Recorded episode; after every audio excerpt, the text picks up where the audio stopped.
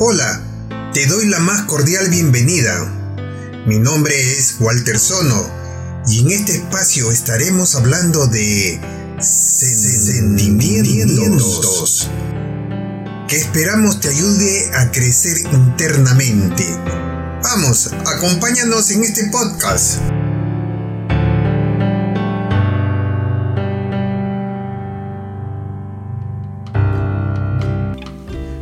A Cocachos aprendí. Autor Nicomedes Santa Cruz.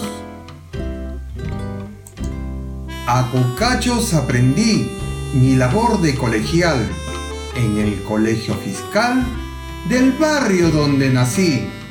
Tener primaria completa era raro en mi niñez. Nos sentábamos de a tres en una sola carpeta yo creo que la palmeta la inventaron para mí. De la vez que una rompí, me apodaron mano de fierro. Y por ser tan mataperro, a cocachos aprendí. Juguetón de nacimiento, por dedicarme al recreo. Sacaba 10 en aseo y 11 en aprovechamiento. De la conducta ni cuento, pues para colmo de mal era mi voz general. Chócala para la salida, dejando a veces perdida mi labor de colegial. Campeón en lingo y bolero, rey del trompo con guaraca, mago haciéndome la vaca y en bolitas el primero. En aritmética, cero. En geografía, igual dos en examen oral y tres en examen escrito. Si no me soplan, repito, en el colegio fiscal. Con esa nota mezquina terminé mi quinto al tranco. Tiré el guardapolvo blanco de costalitos de harina. Y hoy, parado en una esquina, lloro el tiempo que perdí los otros niños de allí alcanzaron nombre egrio y yo no aproveché el colegio del barrio donde nací. Cuando los niños tienen problemas o dificultades en sus estudios, es muy importante averiguar el por qué. Puede ser que una discapacidad esté afectando el rendimiento educativo de nuestros hijos. Y para que nos ayude a despejar algunas dudas, en el episodio de hoy tenemos como invitado al doctor Manuel Delgado Chu. Él es psicólogo y maestro en, neurología y educación. Bienvenido, Manuel. Primeramente, cuéntanos un poquito de ti. ¿Quién eres? ¿En qué te desarrollas normalmente? Eh, gracias, Walter. Un gusto de poder estar aquí en tu programa y de y, este, y de poder compartir algunas ideas que espero que sea de utilidad para todos. Un saludo también a las personas que te siguen, a tu audiencia y muchos éxitos en lo que estás haciendo. Muchas gracias. Yo eh, soy, eh, me formé como psicólogo en una época donde no era una carrera eh, en, en, nuestro país donde todo el mundo quería ser psicólogo, o sea, y de hecho mayoritariamente eran mujeres las que estudiaban psicología, ¿no? Y yo empecé a trabajar en educación, o sea, mi, mi, especialidad, mi práctica, mi práctica profesional, todo lo hice en educación, en, lo que se llamaba en esa época eh, el Instituto Superior Marcelino Champañá, que ahora es, una, ahora es una universidad, ¿no?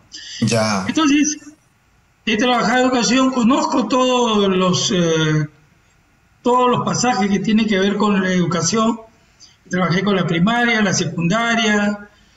He, trabajado 20 años en, educación, en, colegios.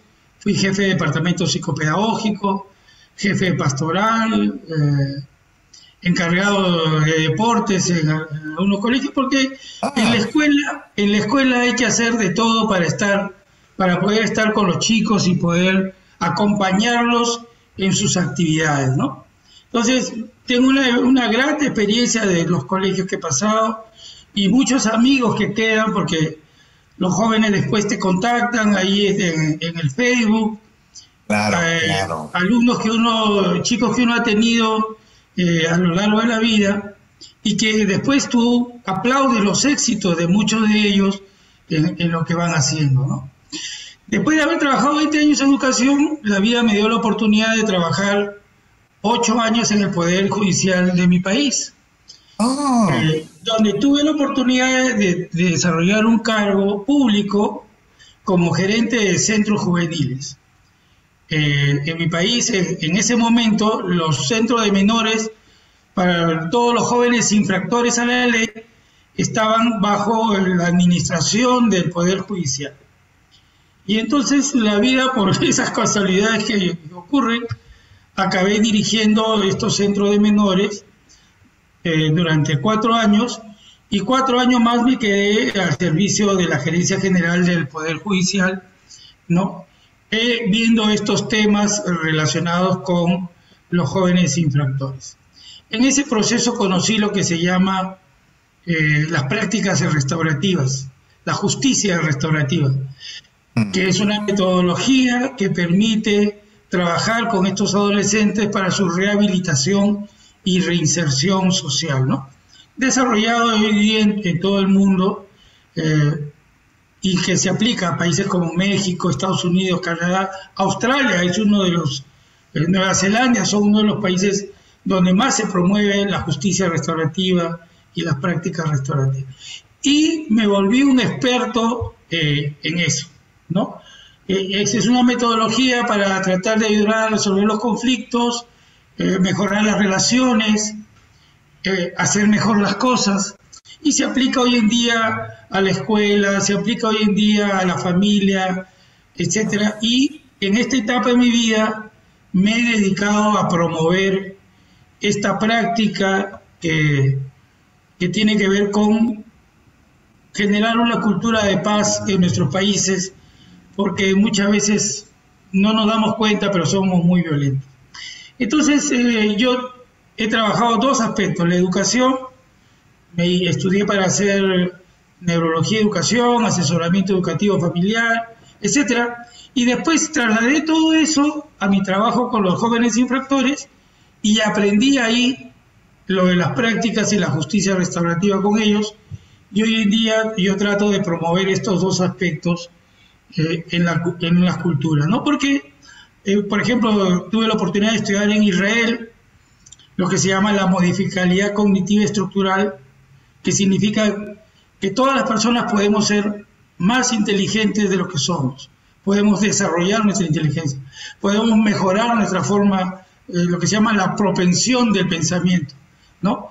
Y salir de aquellas ideas eh, condenatorias que había, que, ah, no, este chico tiene, tiene retardo, tiene un CI, ah, no, este no va a poder eh, seguir la escuela, ¿no?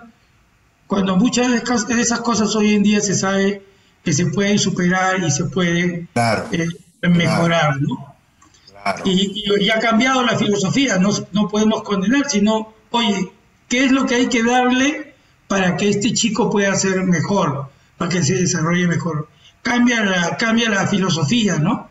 Antes era, ah, este tiene esto, entonces este lo sacamos. No, no, oye, este chico tiene este, ¿qué le tenemos que dar para que mejore y se desarrolle? La, visión ha cambiado, ¿no? Sí, sí, sí, sí, sí.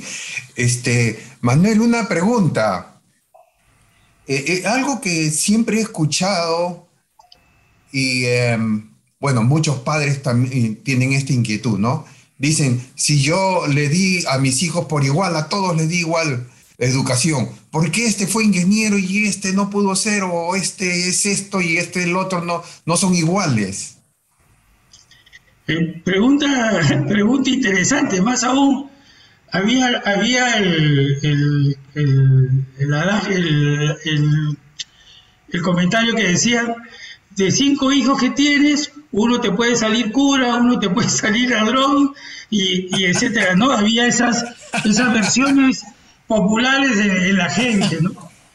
Y lo que tenemos que descubrir y valorar en los tiempos de hoy, porque en nuestra generación eh, no fuimos formados así, fuimos formados en la uniformidad.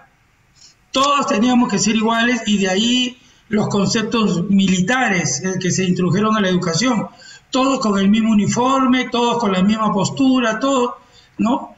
Eh, como, que, como eso fuera indicativo de que el alumno podía aprender eh, mejor y iba a ayudar a su desarrollo. Hoy en día hablamos de inclusión, hoy día hablamos de género, hoy día...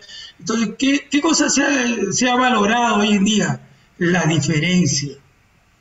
Hoy día sabemos que todas las personas somos diferentes y por lo tanto necesitamos ser educados en esa diferencia. Iguales en los valores, en el espíritu, en, en la solidaridad, pero respetando la diferencia de cada uno eh, de las personas. Y ese es el tema álgido hoy en día porque necesitamos invertir mucho más en esa educación eh, donde se promueve la diferencia de las personas como algo positivo y no la diferencia de las personas como algo negativo, ¿no? Entonces, esa es, esa es una explicación de por qué los hijos no van a salir iguales, pueden salir iguales en los valores, todos pueden pero no significa que van a ser lo mismo, porque tienen características, actitudes diferentes y hay que saber valorar ese aspecto que no se consideraba antes importante, ¿no? O no se le tenía en cuenta, o nos bastaba con que todos se comportaran igual y entonces este, eh, eso era suficiente para decir que estaban bien educados, ¿no? Claro. Y sabemos que no es así, pues. Ah, ah, hay un poquito también esto de que eh, todos los padres queremos que nuestros hijos sean ingenieros, doctores, abogados, ¿no? Mientras que hoy en día sabemos que cada uno desarrolla distinto, ¿no? No todos somos hechos para abogados, no todos somos hechos para doctores de repente somos músicos y somos buenos músicos, ¿no? E, efectivamente, o buenos deportistas, o eh, lo que pasa es que la, psicología es una ciencia joven. Recién se convirtió en ciencia en los años 30, en el siglo XX, ¿no? Se separó, se separa de la filosofía, empiezan a ver las primeras investigaciones. Y muchos de los estudios en un primer lugar fueron dirigidos hacia la inteligencia, ¿no? El no plus ultra. Entonces nos quedamos con los inteligentes y con lo que no los, separamos. Y, hoy en día la, psicología ha desarrollado más, hoy día sabemos que hay diferentes tipos de inteligencia, entre ellos la inteligencia emocional, ¿no? que ha venido a revertir y explicar por qué dos personas muy inteligentes, dos personas eh, con muchas habilidades, ¿por qué uno de repente tenía éxito y por qué el otro de repente no? Entonces, eh, muchos encontraron explicación en la inteligencia emocional, que era más resiliente, tenía mayor capacidad de resistir a la presión, etcétera, y por lo tanto podía sobrepasar mejor eh, los obstáculos. Mientras había otras personas que de repente no tenían ese tipo de competencias o habilidades y entonces este, no podían superar los obstáculos. Entonces, una, una cosa importante es que debemos permitir que cada niño se desarrolle eh, en sus competencias, Y para eso hay que estimularlo a hacer diversas cosas, cantar, bailar, jugar, saltar, investigar, etcétera, y que él en ese proceso, ¿no? Este, encuentre qué son las cosas con las cuales él puede hacer una mejor conexión. Recuerda que hoy en día ya este, Finlandia no tienen cursos estructurados como los tenemos todavía en otras partes del mundo. Matemáticas, lenguaje, historia. En Finlandia están por competencias. Mm.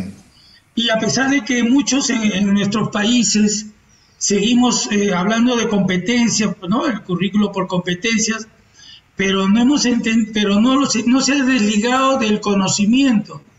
Entonces, por ejemplo, en Perú hablamos de competencias, pero seguimos teniendo matemáticas, lenguaje, historia, los cursos estructurados.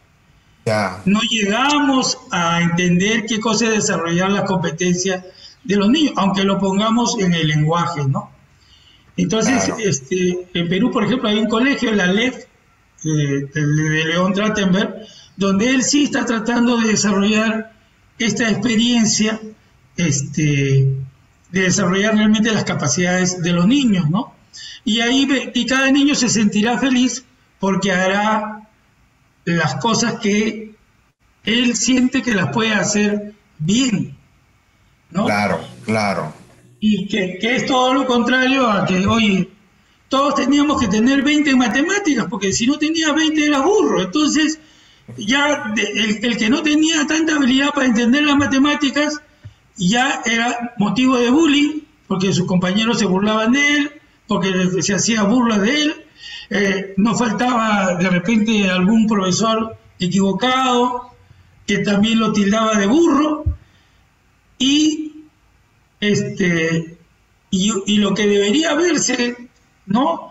Como una cosa que él necesita trabajar más y de repente él en otros aspectos tenía otras habilidades, ya por el hecho de las matemáticas, este, el chico estaba condenado, y de hecho yo recuerdo mucho en la escuela que a más de algunos lo hemos fastidiado por haber salido desaprobado de matemáticas, ¿no? Cuando Eso, eso, no, eso no tendría que ser así, ¿no? Claro. Entonces, eh, es esto que se tiene que desarrollar que son las competencias de los chicos, y en ese proceso está todo el mundo, ¿no? En Europa también lo, trabajan, ¿no? Tal vez Europa esté un poco más avanzado en eso de las competencias, pero los que no se termina de romper, y esto ya es una opinión muy personal de mi visión de la educación, lo que no se termina de romper son con los cursos estructurados. Claro. O sea, desarrollamos competencias, pero seguimos enseñando matemáticas, lenguaje, o sea, el curso estructurado, ¿no? Eh, y, este, y no eh, en un aspecto más eh, este, holístico de que el niño a partir de lo que él hace y trabaja va construyendo su conocimiento, ¿no? es más complicado, no es tan fácil. Es complicado. yo, yo como le digo a veces a mi hija cuando hablo de cierta cosa, bueno, yo no lo voy a ver, pero de repente tú lo vas a ver más, más adelante, ¿no? Porque acá en Australia te digo que los niños hasta el segundo año de media, casi todos siguen la misma estructura de las clases, ¿no? Pero de, tercero comienzan ellos a escoger. Pero no solo escogen ellos, sino sus profesores también los, eh, evalúan, le dicen, tú puedes seguir esto, puedes esto, le dan opciones y ellos van escogiendo qué cursos van a seguir porque hacia dónde se quieren encaminar. Así es. E, eso se olvida, eso en Latinoamérica, acá en Latinoamérica no, no, no, quiero generalizar, pero en Perú por lo menos no, hubieron diversos intentos, por eso que en educación ha habido muchos, hay muchos gurús que hablan, ¿no? Pero al final de cuentas, este, seguimos con nombres diferentes, con más conocimientos, pero la estructura educativa sigue siendo la misma de repente del siglo pasado, que sí lo puedo asegurar que lo es, pero yo creo que todavía de un poco más atrás. Entonces, hoy día, por ejemplo, la tecnología, ¿no? Los chicos son habilidosos con la tablet. Ellos en la tablet pueden llevar su vida. Sí, sí. ¿Por, ¿por qué no educamos con eh, la tablet, que el chico lleve una tablet. ¿Por qué lo hacemos cargar mochilas con 20 kilos de libro? Cuando el chico en una tablet podría tener todos los conocimientos, los libros, el acceso y rápidamente él eh, este, desarrollar conocimiento a partir de eso. Porque la idea es que el chico aprende a desarrollar conocimiento, no a repetir conocimiento. Pero dime, ¿y costos, costos por, ejemplo, para que todos los niños tengan una tablet? lamentablemente, eh, por ejemplo, acá en Perú con la pandemia dijeron le vamos a dar una tablet a, cada niño de escuela pública. La primera compra salió mal porque quisieron robar con la, con la compra de las tablets. Se anuló la compra. La cosa es que el sistema no, no funciona, ¿no? Ahora, yo sí creo que eso va a tener un impacto no tanto por la estructura del proyecto, sino porque muchos chicos al tener la tablet en la mano van a ser capaces de desarrollar y seguramente han desarrollado ellos, ellos mismos habilidades y cosas con, con eso, ¿no? Pero, por ejemplo, no, no, se rompe el reto, ¿no? O sea, este, cuando todos lo podrían tener en digital, ¿no? Yo recuerdo haber seguido una maestría, un máster el año 2006 y me dieron toda la documentación en digital, en CD, porque todavía no había los USB, o sea, claro. la tecnología, lo que pasa es que hoy día nos parece común, pero la tecnología se ha desarrollado en los últimos 10, 10 años, se ha disparado visualmente la tecnología. Entonces, pero ya me lo dieron todo en digital, yo, yo tengo acá todavía este, los materiales de los cursos, todo puedo revisar. ¿Por qué tenemos que al chico hacerle cargar? Ahora, yo sí creo que debe tener un, cuaderno, o sea, tener conocimiento, tener conocimiento, pero ¿por qué no dejar que ya el niño empiece a pensar en digital, en, en lo virtual? Eh, y eso tiene que ver con que yo pienso que los profesores también tienen que ser jóvenes. O sea, la educación tiene que ser más dinámica. Claro. Hay grandes maestros, hay grandes personas, pero tiene que ser más dinámica. O el maestro actualizarse, ¿no? No puede ser que un maestro no, sepa aprender pues su tablet o su computadora, ¿no? Entonces, este, ese es un tema que debe solucionarse. Ahora, la tecnología va a ir más rápido que nosotros, o sea, Indiscutiblemente que sí. Indiscutiblemente. Así haya resistencia, ¿no? Este, esto, esto, va, esto va a ganar, ¿no? El problema es que los, los países deberían, por ejemplo, así como hay un modelo de carro de lujo, el que quiere carro de lujo que lo pague. Claro. Pero debería obligar a que haya un modelo básico que cualquiera lo pueda comprar. Claro. Claro. ¿no? oye, tú quieres vender en mi país, ¿no? Oye, muy bien, pero quiero un producto básico, de bajo costo, para que todo el mundo, entonces, todo el mundo podría tener acceso a una tecnología, desarrollar habilidades, competencias, y después seguramente hasta podrá comprarse una mejor computadora que uno. Pero tenemos que facilitar el acceso pero a veces no, no este, se deja al, mercado y bueno, por ejemplo, ya está estudiado. Sector, si a mí me roban la computadora, sector AB lo puede comprar al día siguiente.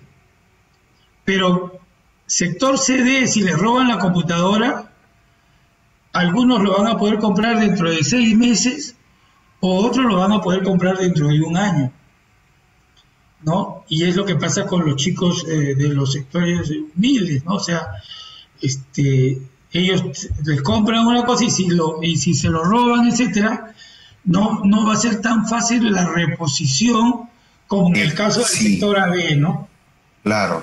Eh, los, las nuevas tablets que están saliendo de, al menos de los de Apple, este, tienen seguridad, mucha seguridad. Si te roban la computadora o el tablet, nadie lo puede usar. Efectivamente, ¿no? Nadie te puede usar, nada, no lo pueden bloquear, desbloquear nada. O sea que está de más que te lo roben. Entonces necesitamos cosas de ese tipo, pero hay que, hay que permitir el acceso a, la tecnología, ¿no? Claro. Porque esa es parte del, parte del futuro. Mira, esto, esto, esto que estamos haciendo en este momento, hace cuatro, hace cinco o seis años hubiera sido impensable, ¿no? Claro que sí, claro que sí. Este, eh, me estoy acordando de mi tiempo cuando yo comencé a estudiar en el colegio. Yo llegué al colegio sin saber leer ni escribir, ni supuestamente iba a ir a un colegio a aprender esto, ¿no? Pero veo, por ejemplo, que eh, mis hijas, eh, a los niños desde que antes que entren al colegio ya les están enseñando a leer, las letras y, un poquito de matemáticas. Entonces ellos ya llegan sabiendo eh, lo que es estudiar.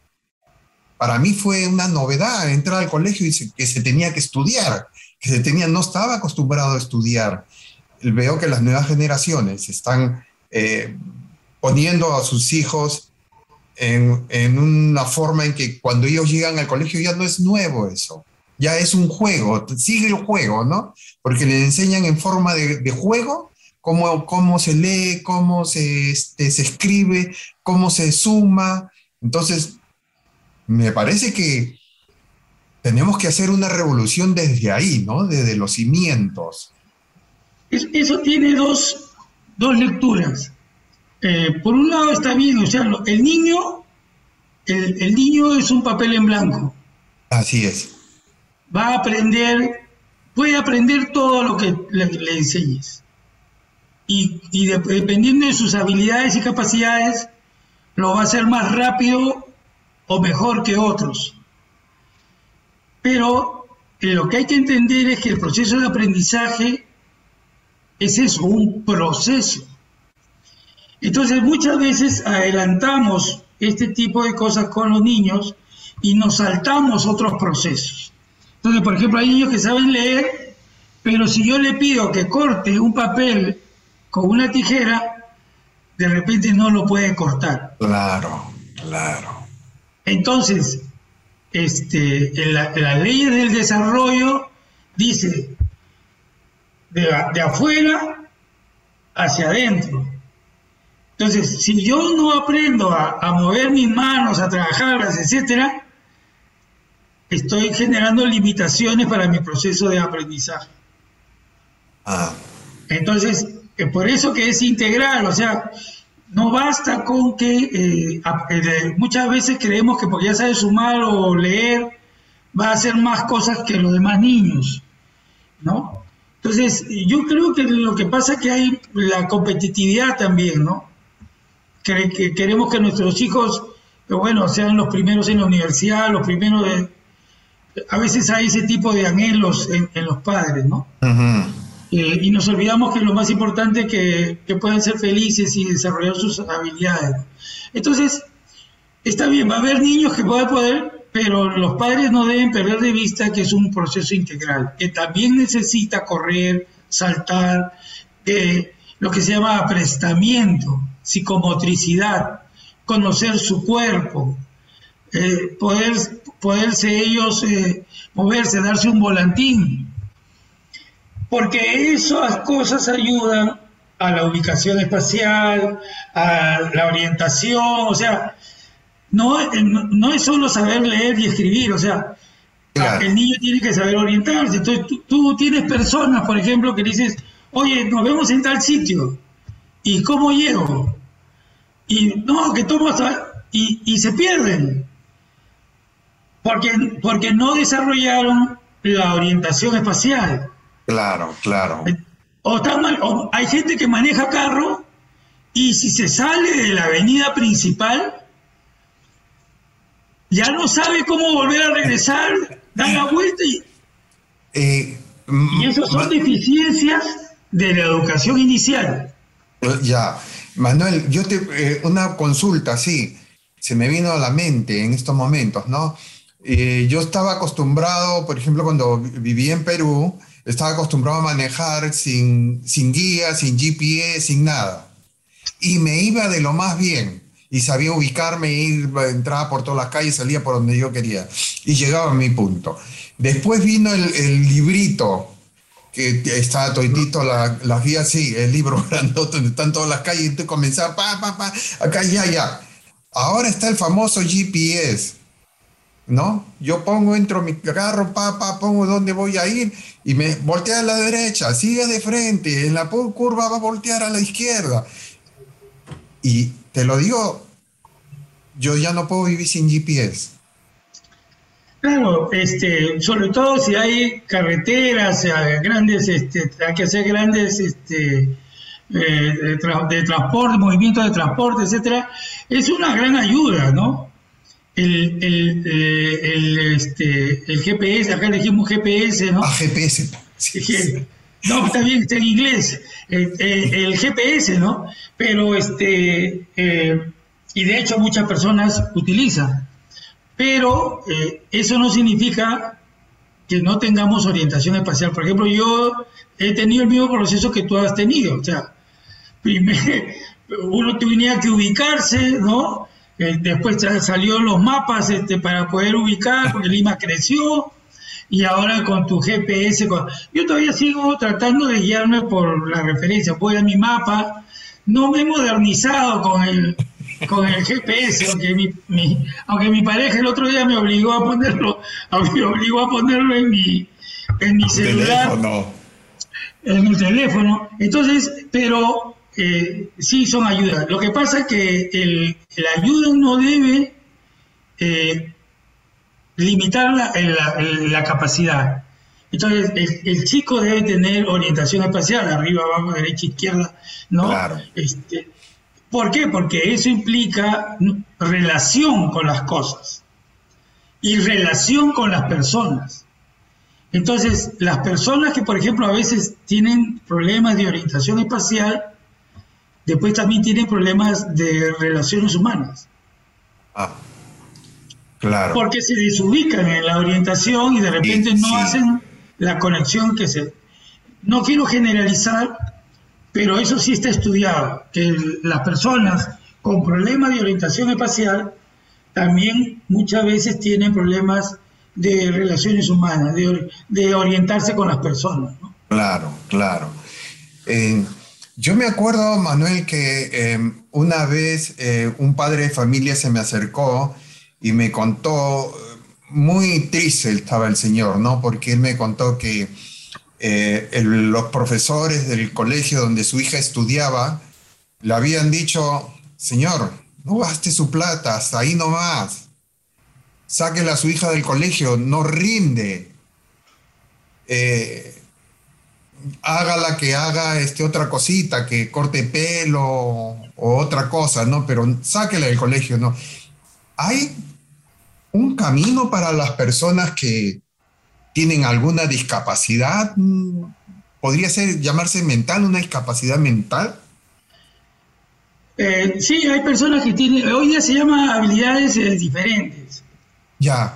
Eh, el concepto ha mudado. En algún momento eh, se llamaba discapacidad, ¿no? Ya. Este, necesidades educativas especiales, habilidades diferentes, ¿no? La, realidad es que personas que tienen diferentes. Hoy día se habla de diferencia porque se trata de evitar el juzgar. No es que tú seas más o menos, sino que eres diferente, ¿no? Yo he tenido la oportunidad de trabajar para mí en, Perú en uno de los mejores colegios de, que en ese momento se llamaba integración, hoy día se llama inclusión. y, teníamos chicos con diversas este, habilidades especiales, o sea, síndrome de Down, este, autismo, eh, algunos síndromes, porque hay diferentes tipos de síndromes que tienen que ver con eh, retardos, otro tipo de, eh, de manifestaciones conductuales, etcétera. Y teníamos chicos ahí, hoy en día en Perú ahí hay varios colegios que tienen, que le llaman inclusión, programas de inclusión, y, y, hay toda una estrategia para ayudar a estos chicos. Pero ¿qué es, eh, pero ¿qué es lo importante? En primer lugar, que no se trata que el chico tiene que saber todo lo que se va a enseñar en el curso. Porque ese es un error, es un, lamentablemente es un error de poder de a veces del profesor, que controla el conocimiento y te califica, y de acuerdo a lo que te califica, te ubica. Los cursos tienen objetivos generales. Lo que dice la ley es que el niño debe saber el objetivo general. Sumar. No dice que tienes que sumar con 10, 20, 30, 40, 50 o 100 dígitos debes saber el concepto de sumar. Claro. Y este niño, estos niños, van a sumar. De repente no con mil dígitos, pero uno lo harán con dos o tres o con cuatro. Pero cumple el objetivo, cumple el objetivo, suma. Entonces, eh, el currículum, y eso es un, el trabajo especializado, debe ser adaptado para el niño en base a los objetivos de, especial el curso. Y de hecho yo he visto como muchos niños con esa adaptación van saliendo los cursos. El profesor tiene que preparar un examen de acuerdo a los requerimientos de cada niño. Wow. Entonces, si este niño solo tiene que cumplir estos objetivos, entonces mi, examen tiene que estar hecho para ese tipo de cosas. Eh, lo que pasa es que esto también significa más trabajo para, el profesor. Exacto, exacto. Entonces, la escuela tiene que tener pues diversas estrategias para poder ayudar, ¿no? Nosotros usábamos profesores sombras y había este, psicólogos y todos que iban apoyando un poco el esquema, tanto al profesor como al, al alumno, ¿no? Entonces, y, lo, y el otro aspecto, el niño no va al colegio solo para aprender. El niño va al colegio para socializar, para hacer amigos, para generarse un espacio social. Cuando terminamos el colegio nos acordamos de lo que hemos aprendido, en muchos casos la mitad de repente de lo que hemos aprendido, pero nadie se olvida de los amigos. No, no, no, claro. De, de las cosas que viví, que se vivieron juntos del paseo, del retiro, del partido de fútbol, ese niño también va a tener, si termina quinto de media, también va a tener un grupo de amigos, un, grupo con quien compartir, va a tener experiencias, va a tener vivencias, etc. No solo conocimiento. Entonces, lamentablemente la visión autoritaria de la educación, donde tú pasas de año porque sabes una cantidad de conocimientos, ¿quién ha dicho que eso es lo verdadero, lo que debe ser? Entonces, educar no es solo, y el chico que de repente tiene problemas, eh, pero qué bueno, que ayuda a sus compañeros, que es noble. O sea, no importa que sea noble, bueno, buen compañero, como no, no sabe matemática, lo jalamos. Entonces, volvemos a, volvemos, a las competencias. Entonces, estos niños nos han vuelto a cuestionar qué educación estamos dando y si queremos que estos niños, que son parte de nuestra familia, son parte de nuestra sociedad, sean felices en la escuela, tenemos que transformar la escuela para que estos niños tengan espacio en ella. Hoy día se llama inclusión, inclusión pues aprovechemos todo lo que dice la inclusión para darles un mejor espacio a estos niños, ¿no? Pero la educación no solo es aprender matemáticas, pues. Ya, interesantísimo, interesantísimo lo que y ese estás es el hablando, hay que sacarlo, ¿no? Sí, sí. Una, una pregunta. Eh, ¿Qué hacer con los niños de trastorno de conducta? Yo sé que en algunos colegios en Estados Unidos eh, se les da pastillas para calmarlos. Toman medicina, toman medicina. Toman medicina. Sí, hay medicinas especiales para eso. Lo que pasa es que nosotros tenemos que eh, desmitificar los, síndromes, los trastornos, etcétera, porque hay niños que tienen pie plano, hay niños que tienen este, miopía, o sea, no funciona perfectamente como como supuestamente quisiéramos. De la misma manera hay que ver el autismo, el síndrome, el síndrome del trastorno de déficit de atención, etcétera, etcétera, etcétera. Y entonces, ¿qué ocurre? Eh, ¿Acaso porque tiene pie plano discriminamos a los chicos? De repente no podrá ser soldado porque tiene pie plano, pero... Claro. Pero se le, sí se genera un espacio. Entonces, tenemos que eh, atender esos, esos problemas. Entonces, por ejemplo, yo cuando estudié neurología y educación lo hicimos eh, a, través del Instituto Villanueva de España, eh, aliada de la Complutense de Madrid. Y entonces puedo hablar un poco de, por ejemplo, lo que se hace en España. Y yo supongo que se ve en Europa en muchos sitios. Por ejemplo, los niños que entran en educación inicial son revisados por un oftalmólogo. ¿Por qué? Porque a veces pensamos que porque mis ojos están bien y esto, creemos que ya funcionan bien. Y de repente no es así. Eh, por ejemplo, yo eh, hay una serie de ejercicios que se hace y algunas veces cuando los hemos trabajado con adultos, de, pronto este, se descubre, oye, yo no puedo hacer este ejercicio, no puedo. Entonces yo le digo, tienes un ojo perezoso, tienes que ir al oculista. ¿Y eso qué significa? Que hay un ojo que no trabaja y lo ha compensado con el otro ojo. Pero como lo ha compensado, ella cree, la persona cree que, está viendo bien, pero muchos de ellos ya perdieron la visión bifocal. Eh, y entonces eh, no pueden sacar brevete. Pero si esa, ese, esa persona, yo he hecho el ejercicio cuando yo tenía 30, 40 años, si esa persona cuando era niño lo hubiera revisado el oftalmólogo, le hubieran hecho, le hubieran tapado un ojo, le hubieran hecho trabajar al otro y no hubiera perdido la vista y podría sacar su brevete. Qué interesante. Y entonces, muchos de nuestros niños tienen eso. hay personas adultas que ni, se han enterado hasta ahora de que tienen ese problema. Pero, ¿por qué? Porque un ojo compensa al otro. Entonces, por ejemplo, eso se hace importante con los niños pequeños. Hacer una evaluación. ¿Por qué? Porque la lectura, que es lo primero que van a desarrollar los niños, ¿no?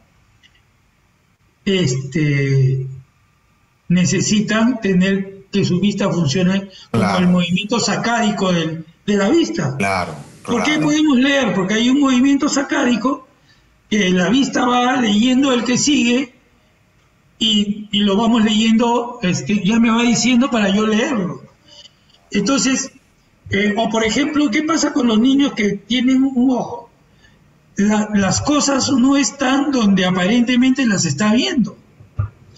Porque hay una distorsión y entonces cuando la mira dice, pinta dentro de la raya, el chiquito está pintando y se sale. Y la mira dice, pinta dentro de la raya. Dice, estoy pintando dentro de la raya. Entonces, y seguramente mucha maestra lo ha escuchado. Entonces lo, lo, que tiene que hacer es llamar al papá y decirle, señor, por favor, haga un descarte de la vista. De repente el niño, de repente el niño todavía no controla su mano, pero nada perdemos con descartar de verdad que, sí. no tiene, de verdad que sí. Claro, nos ahorramos un montón de problemas. Y eh, un montón de problemas de aprendizaje después y de conducta. Sí, sí, sí. Uno va, es como una cadena, ¿no? que va jalando uno al otro.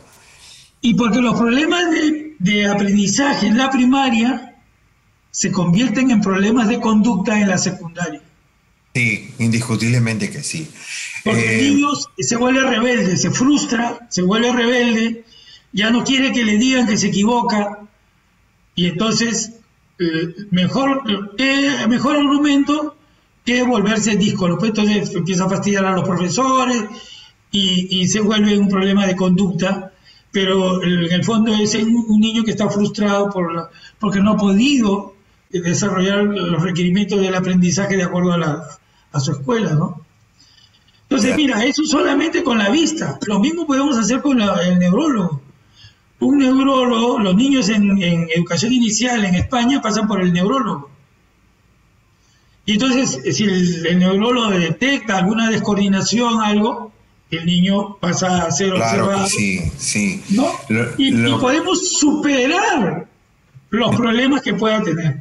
Lo que, lo que pasa es que también históricamente eh, bueno, al menos eh, eh, en el Perú, cuando yo viví en Perú, decían, ¿cómo vas a llevar a tu hijo al psicólogo o al psiquiatra? ¿Acaso estará loco? ¿Tu hijo es loco? No. Claro, acá, acá le dicen el psicólogo, ¿no? O sea, y, es así, había esa, esa, de hecho, cuando a veces llamábamos a algún chico, no faltaba alguno, pero para eso uno tiene que hacer el, el otro aspecto, o sea, y al psicólogo tampoco puede ser una imposición. Claro. Como ir al médico o como ir a cualquier, o sea, oye, vamos a conversar, si te gusta y estamos bien y sintonizamos, seguimos, si no... Comunicación, ¿no? Muy importante. Así es, es que no se puede obligar tampoco a, como porque es profesional ya, al psicólogo, obligado. O peor, en algunos colegios, como castigo al psicólogo. Manuel, este, la, hora nos ha volado, hermano. Está muy interesante lo que nos has contado. Muchísimas gracias. ¿Podrías dejarnos un mensaje para los padres de familia que tengan eh, problemas con sus hijos en la educación. ¿Qué nos recomiendas tú? Mira, este, yo eh, lo, que, lo que digo siempre, eh, si tenemos un hijo, tenemos que hacerle una evaluación siempre completa. No porque esté mal, sino para saber cómo está nuestro hijo. Entonces, ir al médico, ir al endocrinólogo, por ejemplo que, solo vamos cuando tenemos problemas de dieta. El, el es importantísimo para que vea el desarrollo de nuestros niños. Ah. Si, está, si está teniendo el crecimiento adecuado, si las hormonas están trabajando correctamente. Muchas veces una pequeña alteración de la hormona cambia la conducta de las personas, se puede volver más agresivo, se puede volver violento y es un problema hormonal. Claro. Entonces, nosotros tenemos que evaluar a, nuestros hijos también desde esa perspectiva, ¿no? Y lo otro es que eh, nuestra, la, misión de, nuestros hijos es que en la escuela sean felices. Entonces, no podemos... es lo más importante. No podemos darle más presión de lo que ellos mismos eh, necesiten, ¿no? Hay que exigir, hay que retar, oye, lo puedes hacer mejor, pero si no sacas 20, ni me saludes. O sea, no podemos, no podemos exagerar, ¿no? Hay que exigir, hay que pedir, pero sin eh, ir más allá de lo que este, eh, aparentemente ya sabemos que nuestro niño puede hacer, ¿no? Yo, yo, eh, el cariño, el cariño y el amor que tenemos a nuestros hijos, lo que debe hacer es que nos ayude a que ellos crezcan y se desarrollen bien. No puede ser para controlarlos o para que ellos hagan lo que nosotros pensamos que es lo mejor.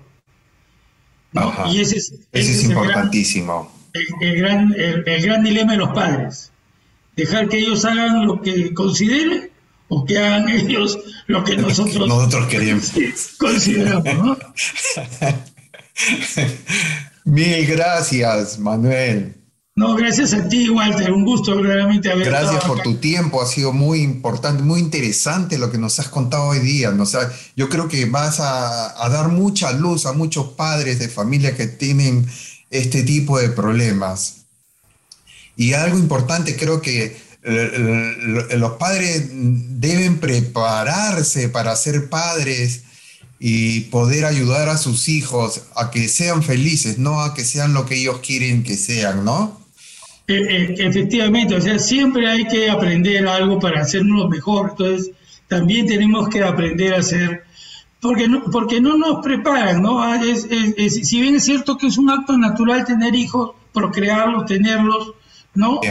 Y, protegerlos, pero este, hoy día hay tecnología, hoy día hay un montón de cosas, y también nuestros padres es, es pasarlo por un cernidor para que lleguen las cosas buenas a él y las cosas negativas se queden en el cernidor, ¿no? Mm, mm, sí. Muchísimas gracias, Manuel. Eh, no, gracias a ti, Walter, Así es, en cualquier momento. Muchas gracias. Y con ustedes nos vemos el siguiente episodio de Sentimiento. Pero antes recuerden sacar sus propias conclusiones. Luchen por su felicidad. Ah, y suscríbanse al canal. Marca el dedito arriba y su comentario sobre el tema. Si desean que toquemos un punto especial, dejen su sugerencia en los comentarios. Que sean felices. Bendiciones. Gracias. Muchas gracias, Manuel. Acá terminamos.